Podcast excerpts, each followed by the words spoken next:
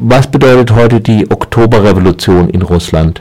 Ich glaube, für sehr viele russische Menschen, aber auch überhaupt für die ganze Welt bedeutet äh, Jahre 1917 wirklich viel. Und nicht nur wegen Oktoberrevolution, sondern wegen zwei Revolutionen, die in diesem Jahr in Russland äh, stattgefunden haben, Februar- und Oktoberrevolution. Ich habe gehört, dass es mehrere Tagungen gab bei kommunistischen Parteien der Welt wegen der 100 Jahre Revolution. Und das Land, wo es am, wahrscheinlich am wenigsten gesprochen wird darüber oder am wenigsten äh, diskutiert, dieses Ereignis, äh, ist Russland. Das ist so gut wie ignoriert, okay, das gibt kleine wissenschaftliche Tagungen oder sagen wir wahrscheinlich nicht kleine, aber wirklich enge äh, Kreis von Spezialisten und Historikern beschäftigt sich damit, die bekommen sogar die Unterstützung von der Stadt. Aber wenn man denkt, wie die russische Propagandamaschine, wie Putin überhaupt alles groß gestaltet, jede, jedes Jubiläum, zum Beispiel Olympiade in Sochi, war ein Ereignis, wo man total viele Plakate und total viele Fernsehberichte und alles Mögliche mitbekommen hat äh, mit der Oktoberrevolution, ist praktisch Stille in Massenmedien. Die einzige russische Institution, die sich wirklich groß ihre Public Relations mit diesem Event verbindet, ist die russisch-orthodoxe Kirche. Ja, die haben schon einiges zu dem Jahr gemacht, natürlich in dem Sinne, erstens, äh, ja, wie tragisch für sie dieses Ereignis war und zweitens auch äh, Tod des Zaren. Überhaupt, wenn überhaupt, darüber wird schon ein bisschen mehr gesprochen. Mehrere Straßen werden in Zarskaya, das heißt Zarenstraße, umgenannt, wie sie zum Beispiel Leninstraße früher hießen. Wahrscheinlich ist das Einzige, was man da sagen kann. Und ich glaube, das gehört auch ganz normal zur heutigen politische Linie und ideologische Linie von äh, Putins Regierung. Revolution, Umsturz von einer Regierung wird nicht besonders gut gesehen. Ganz leicht ausgedrückt. Es hat sich ja auch vor einigen Jahren herausgestellt, dass der letzte Zar Nikolai sogar ein Heiliger war, was ihn nicht darin, daran gehindert hat, ein übler Reaktionär zu sein, der eigentlich seine Revolution dreimal verdient hatte. Aber die Revolution, die den Zaren beseitigt hat, war ja eigentlich gar nicht die Oktoberrevolution, sondern die Februarrevolution. Genau. Und noch ein Wort zum Zaren. Jetzt gerade läuft ein Film von dem guten äh, Filmregisseur Uchinik, aber hat mich schon das Thema gewundert über eine Liebhaberin äh, des Zaren. Und der Film ist total verdammt in Russland. Man, die orthodoxe Kirche hat bedroht oder Fundamentalisten von orthodoxer Kirche, dass bald brennen die Kinos und natürlich es gab überhaupt kein Wort von Seite der Regierung, dass sowas nicht geht. Also Zar wird ziemlich heilig gehalten in Russland von allen ähm, Machthabenden. Und Februarrevolution war tatsächlich die Revolution, die Zarismus abgesetzt hat. Das ist eine Sache, aber andere noch wichtigere. Das waren äh, einige Monate von Februar bis äh, Oktober von tatsächlicher Demokratie in Russland wie heutige oppositionelle Medien, die doch viel über Februarrevolution jetzt schreiben, sagen, die einzige demokratische Monate in russischer Geschichte. Darüber kann man streiten. Aber dass diese Monate wahnsinnig wichtig für das Land waren und wahrscheinlich für die Welt, das wird kein Mensch bestreiten. Das war wirklich sehr interessant, ein sehr rückständiges Land, Agrar und ein groß entwickelter Bürgerbewusstsein und so weiter wo die meisten Menschen noch vor ein paar Jahren versklavt waren oder vor ein paar Jahrzehnten als Leibeigene. Plötzlich leistet so eine Revolution und danach leistet noch was Größeres, ein richtige, richtig demokratische Wahlen, wo auch Frauen zum Beispiel teilgenommen haben. Auch alle Bewohner von kolonial, äh, kolonisierten Republiken und so weiter. Man muss natürlich wissen, also zum Beispiel in Deutschland war das Frauenwahlrecht damals noch nicht eingeführt, in Großbritannien nochmal viel später und in der Schweiz vollständig 1967, also genau nach 1917, lass mich mal rechnen, 50 Jahre später. Genau. Und das war das, das angeblich so rückständige Russland. Ich glaube, dass ähm, diese Stimmung und dieser Wunsch äh, nach Demokratisierung und so weiter ist wirklich erste russische Revolution zu verdanken. Das war 1905 und diese sogenannte Februarrevolution. Februar, alle Daten, die ich heute nenne, sind nach alten Kalender, gregorianischer mhm. Kalender.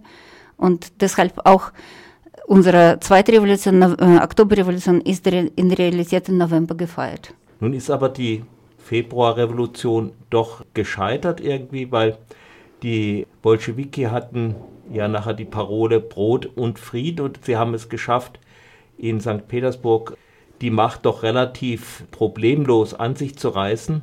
Ich wollte aber nur ein paar Worte über Februarrevolution sagen. Erstens, dass diese Parole, das war nicht nur Brot und Krieg äh, und äh, aufhören, aber auch Zar absetzen, da waren die Parolen von Februarrevolution. Das waren nicht nur Parole von Bolschewiken, es war ziemlich breite linke Bewegung in Russland. Aber die, der Krieg hat ja nicht aufgehört mit der Februar. Das hat nicht aufgehört, aber die Teilnehmer der Februarrevolution waren auch Soldaten, auch äh, Arbeiter, auch Bauern, die auf die Straßen gingen, ohne zu wissen, dass die Soldaten dann sie schützen werden von der Polizei und so weiter. Die ihr Leben riskiert haben, da waren viele verhungerte Menschen und tatsächlich ihre Förderung waren diese drei Sachen. Und Brot kam auch daher, dass die Versorgung mit ähm, Lebensmitteln damals in Petersburg gestoppt hat. Da waren hunderte äh, hungrige Menschen auf der Straße und die Proteste waren wirklich riesig und total breit. Das war Aufstand im ganzen Land. In alle Großstädte waren Streiks. Und dann hat der Zar, da hat damals Duma, Duma war russisches Parlament, Parlament ja. Und Zar hat das eigentlich schon vierte Duma, weil Zar hat das erstmal erlaubt und dann jedes Mal, wenn die Duma angefangen hat zu sitzen, zu tagen, er hat sie geschlossen. Da erhielt der Präsident von Duma, das war noch kurz vor der Revolution, am 6, 26. Februar, ein Telegramm von dem Zar, dass Duma erneut aufgelöst wurde. Die haben sich aber nicht aufgelöst. Die haben weitergetagt, die haben dann Macht übernommen, die Duma. Und damit am 27. Februar war es äh, offiziell nicht mehr nur Straßenrevolte, sondern echte Revolution, wo die Duma den Zar aufgefordert hat, abzudanken. So wurden wir keine Monarchie mehr. Und dann erst in äh, ja, eben Februar bis Oktober, nach einigen Monaten, ich gebe dir recht, weil Krieg immer noch nicht aufgehört wurde, weil es waren auch viele Soldatenfrauen äh, zum Beispiel auf der Straße in Februarrevolution. Deshalb waren auch die Soldaten so friedlich und nicht geschossen an, die, äh, an das Volk. Krieg wurde nicht aufgehört und das muss man Bolschewiken wirklich anerkennen, dass sie waren die einzige Partei, die konsequent und immer und die ganze Zeit gesagt haben, wir hören mit dem Krieg auf. Und das haben sie auch gemacht. Und Weil ich man glaube, auch sagen muss, das Deutsche Reich hat die Gelegenheit, Russland jetzt einen leichten Frieden anzubieten, auch einfach verpasst. Genau, ich glaube, es waren auch internationale Verpflichtungen, die diese sogenannte Übergangsregierung oder provisorische Regierung, die damals von Duma eingesetzt wurde, das waren auch diese internationale Verpflichtungen, die sie zu ernst genommen haben, aber nicht nur. Ich glaube, es gab insgesamt damals in Russland sehr verbreitet auch in demokratischer, auch in gebildeter Bevölkerungsschicht patriotische Stimmung wie überhaupt überall in Europa am Anfang von 20. Jahrhundert. Ich glaube, das ist ein bisschen ein Grund. Es war schon einmal ein Grund, an was Russland gescheitert hat. Weil hätte diese Dumme, diese Regierung, die den Zar abgesetzt hat, diese Gesellschaft progressiver weiter regiert und tatsächlich von sich selbst angefangen, aus Krieg auszutreten, hätten wir wahrscheinlich nicht dann dieser bolschewistische Umsturz und die ganzen Folgen, die danach kamen. Jetzt haben wir wieder sehr viel Patriotismus in Russland. Wahrscheinlich gerade deshalb denkt moderne russische Opposition so viel an Februarrevolution. Nun waren ja Wahlen angesetzt. Warum haben dann die Bolschewiki trotzdem eine zweite Revolution gemacht? Warum haben sie die Wahlen nicht abgewartet? Wieso sie nicht abgewartet? Wahrscheinlich gerade deshalb. Dass sie nicht, äh, schwer zu sagen. Da muss man äh, wirklich. Es gibt keine gute, richtig gute Historiker in Russland leider immer noch nicht oder es gibt weniger, weil es gab eine Version, die wir alle in der Schule gehabt haben, wo diese Februarrevolution sehr spottisch, auch diese Übergangsregierung und vor allem Учредительное собрание, das war eigentlich das richtige russische Parlament, das zur Macht kommen sollte nach Absturz des Zaren. Ein Jahr hat es gedauert. Da, waren, da haben übrigens Soldaten und äh, Arbeiterkomitee ziemlich teilgenommen an dieser Wahlorganisation. Mhm. Das Land war riesig, ungebildet, das war allererste Wahlen. Es war einfach schwierig. Und die Teilnehmer von Februarrevolution und Aktivisten von Februarrevolution waren überfordert, übermüdet. Viele von denen waren zum ersten Mal in regierender Position.